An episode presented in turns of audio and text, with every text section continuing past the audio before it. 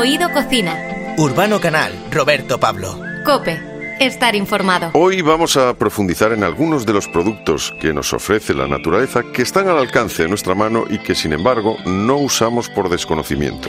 Y al hablar de productos queremos decir plantas. Y es que el Basque Culinary Center ha publicado el libro Silvestre, la gastronomía de las plantas. Un trabajo esencial para conocer con rigor científico el catálogo de plantas y hierbas silvestres de la península ibérica que pueden servir para adornar, aderezar, o para ser el ingrediente principal de un rico plato gastronómico. Bueno, pues para hablar del tema nos acompaña Blanca del Noval, licenciada en Ciencias Gastronómicas y Artes Culinarias, forma parte del equipo de Laboratorio de Investigación y Desarrollo Gastronómico del Basque Culinary Center. Bueno, que además hay que decir que dos de las líneas principales de investigación del B Culinary Lab eh, son el valor gastronómico de las hierbas silvestres, que es uno de los temas que nos ocupa. Blanca del Noval, bienvenida a Videococina, ¿qué tal? Muy buenas. Muy buenas, ¿qué tal? Muy bien. Bueno, siempre hablamos de lo variada que es nuestra gastronomía y podemos decir lo mismo en cuanto a la variedad de plantas que hay en nuestro ecosistema, en esas hierbas silvestres y el valor gastronómico que a veces no sabemos ver. Pues sí, de hecho yo creo que el, la biodiversidad y, el abanico de posibilidades que nos da la naturaleza es incluso mayor de lo que hoy día conocemos, ¿no? Desde la, desde la agricultura o, la, o lo que tenemos ahora en el, en el plato. Oye, ¿cómo habéis hecho el listado de plantas? Eh, me explico, me imagino que para añadir una planta al listado de las que pueden ser comidas, eh, habéis investigado su composición, analizado cómo tratarlas para, para poder ser consumida. ¿Cómo ha sido el proceso? Pues, a ver, fue un proceso eh, divertido a, la vez que, que complicado, pero bueno, lo que hicimos fue un trabajo de campo. Digamos que elegimos desde un punto de vista geográfico las zonas de la península, porque claro está, las islas no las hemos incluido, eh, de la península que eran eh, clave para abarcar la mayor parte de, la biodiversidad de la península.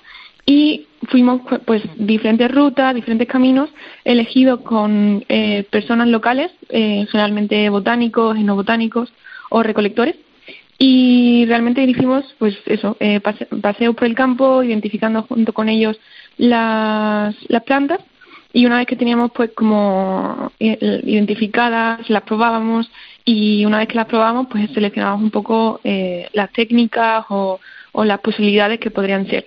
Y esto era pues a través de revisión bibliográfica, es decir, nos decían, esta planta es tal, pues de ahí eh, leíamos otros libros, otras publicaciones, si se usaban en España, si se usaban en otros lugares, y luego pues eh, nosotros desde nuestro punto de vista también culinario aportábamos, ¿no? ¿Qué otras cosas se podrían hacer?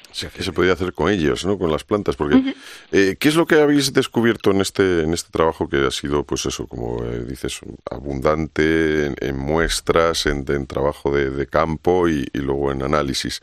¿Te ha sorprendido alguna cosa de nuestra biodiversidad o de, de lo que habéis encontrado? Pues varias. Una, diría que es como ese conocimiento que, bueno, llamamos descubrir, pero que realmente en gran parte ya estaba en, el conocimiento tradicional y que ha sido más bien un trabajo como que de, rescate. Y por otro lado también como la relación que ha, que ha habido entre las plantas comestibles y las medicinales, ¿no? Que es un tema que no hemos abordado en absoluto porque no es nuestro campo, mm. pero sí cómo se relacionaban, ¿no? Siempre que encontramos una planta comestible había alguna referencia también de uso medicinal o de demás, ¿no? Entonces, pues también era como una fuente de información. Si se usaba para infusiones en, tema de medicina, pues igual también podíamos aplicar las infusiones en uso gastronómico y, así, ¿no? Un poco la relación. Creo que en el, en el libro, de hecho, creo que hay algún tipo de, receta que dais como para hacer licores con, con, ciertas plantas. Fíjate que hasta ahora siempre se decía, se ha bebido hasta el agua de los floreros, no vamos a poder comer también las flores. O sea, es que vamos a poder, en un florero vamos a tener todo lo que y lo que comer. Oye, vamos a empezar aclarando, digo que esto es importante para que nos esté escuchando ahora mismo en Oído Cocina, eh, que no todas las plantas se pueden comer y que si hay alguna duda, mejor no arriesgarse. ¿Hay alguna forma de diferenciar las que son comestibles y las que no? Sí, de hecho no es raro que me ven, o sea, que de repente en el WhatsApp me encuentre alguna foto de algún conocido o amigo en plan blanca, esto se puede comer. Y como, ay, eh, bueno, a ver. Mejor, cuidado. Primero, antes de todo, no la toques. No, a ver, sí, y de hecho un poco en lo que hemos trabajado en el libro, sobre todo con botánicos, es intentar de rescatar o sea, en lugar de dar una lección de botánica, ¿no? que no era el caso, era rescatar como aquellos aspectos descriptores de esa planta que, que te ayuden a diferenciarlas de las que son peligrosas, ¿no? Las que son tóxicas. Entonces sí, siempre hay detalles en, en las, eh, las plantas que te ayudan. Sobre todo, las flores y los frutos dan mucha información, pero hay épocas del año en las que igual no tenemos, ¿no? Ese fruto, esa flor. Entonces, eh, lo que yo recomiendo es, por ejemplo, eh, familiarizarte con una zona de recolección, ¿no? Pues, eh, yo sé, eh, cerca de tu casa o, o en, un, en, una ruta de un monte que tienes cerca y conoces. Entonces, es caminar todo el año, ¿no? Y, y, ir identificando las plantas, entender, no sé, pues en invierno en, tal encuentras algo que te suena a, yo que sé, a una zanahoria, ¿no? Entonces, bueno, ves la flor, ves la hoja, ves cómo crece y a lo largo del año pues ves que, que tiene la flor que corresponde, etc. Y ya cuando te familiarizas con eso sabes que, que esa planta es lo que tú has eh, identificado como, como zanahoria, ¿no? Es más como un familiarizarte con el entorno también, porque muchas veces quizás no, no la, la flor o la planta en ese estado no te da toda la información que necesitas. Claro. Eh, vamos, si te parece, con algunos ejemplos prácticos. Por uh -huh. ejemplo, eh, la flor de la madre selva. ¿Qué, ¿Qué, podemos hacer con ella y dónde podemos encontrarla y cómo la identificamos? Pues la madre selva. Pues a, a mí me encanta, por ejemplo, de madre selva la, la, el aroma. Uh -huh. Y, por ejemplo, de la madre, la madre selva, una de las cosas que tiene es que se identifica mucho mejor con la, con la flor. O sea, si no tiene flor, nunca, o sea, bueno, incluso para mí, que no soy botánica, es, muy, es complicado aclarar si es o no, o no es, ¿no? Yeah. Y justamente también la ventaja, por lo menos, que, que tiene es que, que es en sí la flor lo que, lo que más se, se usa. Y en este caso, pues como es, o sea, como tiene como aromas muy florales, como, no sé, como... Eh, de decir, de, de colonia. me encantaría, pero, pero a la vez como profundo, ¿no? Porque hay veces que una flor te, te huele a, a colonia rancia, que diría. Sí, pero es una, un aroma agradable. Entonces quizás, pero también como persistente. Entonces aguantaría, por ejemplo, bien una maceración en alcohol, por ejemplo, ¿no? Entonces, eh, y, y, también, como, por ejemplo, quizás el oxidado que, que, que podría llevar el macerar esto en, en, el alcohol, en lugar de ser un efecto, de un, un defecto, podría ser como una virtud, ¿no? Entonces tendríamos, tendrías como notas florales, pero también oxidadas, dentro de esa, de ese macerado que luego te puede servir, yo qué sé, para para cócteles, ¿no? Te voy a decir una cosa. También... Que, si no, te iba a decir que es que hay, hay, alcoholes que huelen a colonia. A mí la ginebra, que a mí no me gusta, a veces, o sea, para beberla digo, pero, o sea, yo, hay gente que yo creo que va duchada en ginebra, por dentro y por fuera, cuando te sale lento.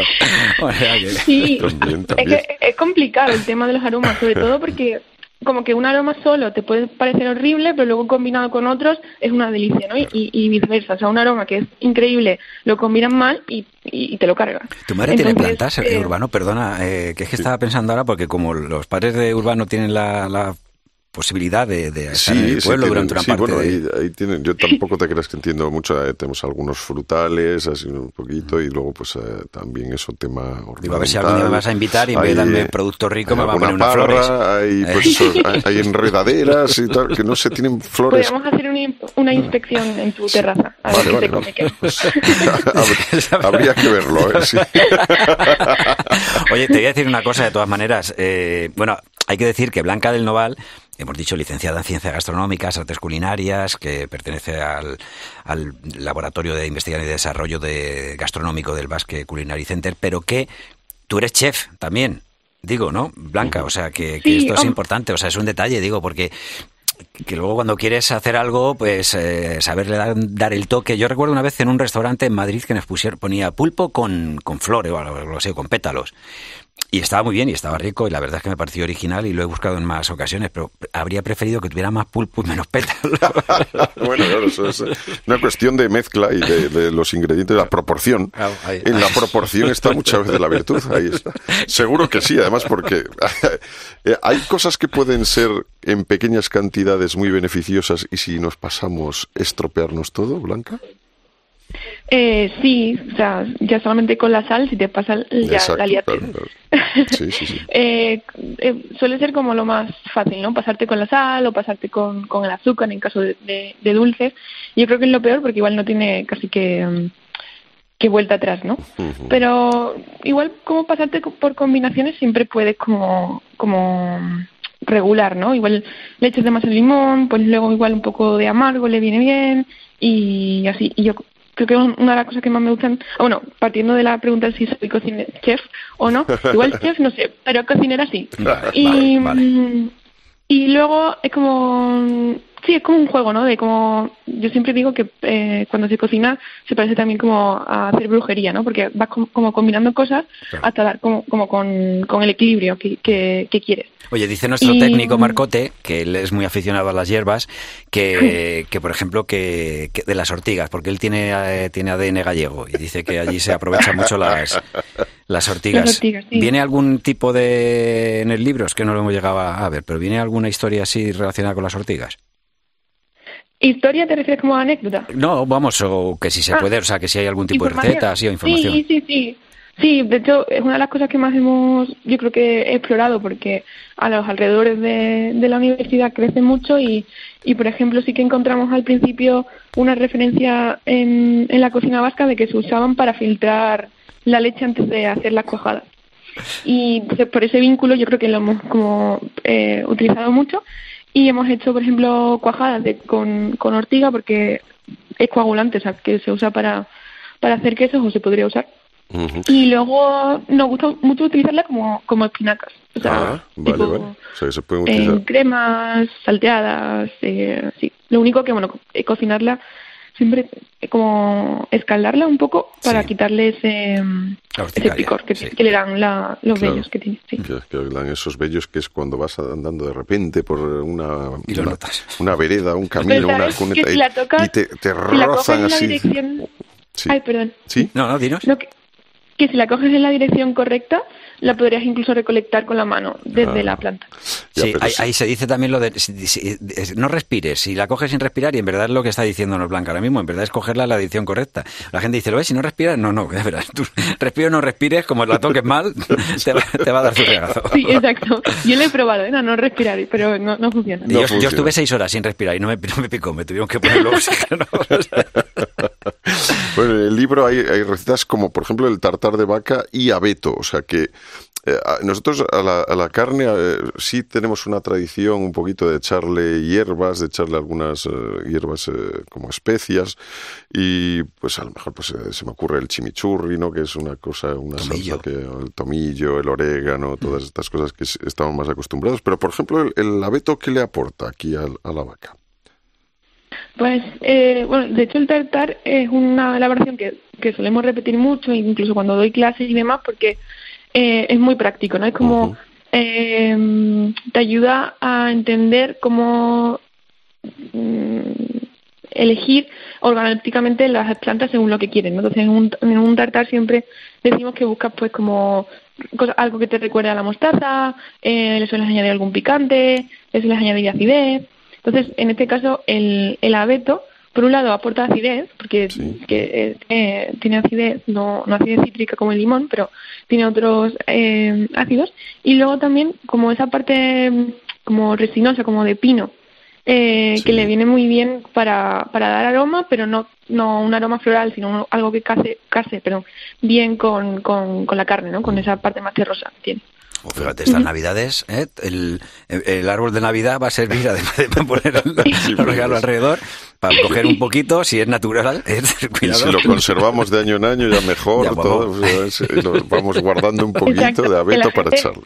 Sí, sí. Que la gente cuando compre el árbol de Navidad no lo, no lo tire, sino que lo plante y ya tiene Oye, Blanca, hay una receta que es eh, para hacer un licor de hierbas amargas que lleva, entre otras especies, flores de diente de león, romaza, que no sé lo que es, raíz de polipodio y hojas de mastuerzo. O sea, tú sabes, a mí de pequeño eso me lo decía mogollón de veces mi profesor. O sea, la ilusión que me ha hecho, ¿sabes? Que me decía, es un mastuerzo. Y yo pensaba que me estaba insultando y resulta que, me, ¿qué tipo, qué es eso? O sea, ¿qué hierba es? El, creo que es más tranzo, ¿no? Me no, roto, o sea que más tuerzo era en verdad era más tuerzo. Más tuerzo era, era, llamarte más, bien torpe. más bien torpe. Ya dije yo que el licor no me había salido muy bien. Sí, ¿cómo, ¿cómo, es esto? Sí, ¿Dónde podemos...? oye, por cierto, sí, ¿dónde podemos localizar este tipo de ingredientes si no tenemos, digamos, un, campo cerca ni el conocimiento para hacerlo? O sea, habrá, sitios donde podamos hacerlo, ¿no? Donde podamos recolectar. El mastranta, por ejemplo, es una especie de, de bueno, por así decirlo, de menta, un poco ruda, porque no tiene aromas tan como refinados como la, como la menta, eh, y lo podemos encontrar sobre todo en zonas como con mucho movimiento de tierra, como eh, digamos donde la, donde el ser humano camina mucho o hace mm, o tiene pastos, e, etc. ¿no? Entonces, pues es una planta, digamos que, que se asocia mucho a, a, zonas habitadas por el, por el ser humano, pero porque tendemos a hacer uso de la tierra, a removerla, a que tenga mucho hidrógeno, entonces pues se, o sea, lo podremos encontrar ahí, por ejemplo. Bueno, Silvestre, la gastronomía de las plantas, así es como se llama el libro. Y nada, Blanca del Noval es quien nos ha acompañado hoy, licenciada en Ciencias Gastronómicas y Artes Culinarias, y forma parte del equipo del Laboratorio de Investigación y Desarrollo Gastronómico del Basque Culinary Center, que han sido los encargados de publicar este, este trabajo que estamos deseando tener en nuestras manos. Eh, Blanca, muchísimas gracias por habernos acompañado. Muchísimas gracias. Pues un abrazo fuerte. Oído Cocina. Urbano Canal, Roberto Pablo. Cope, estar informado.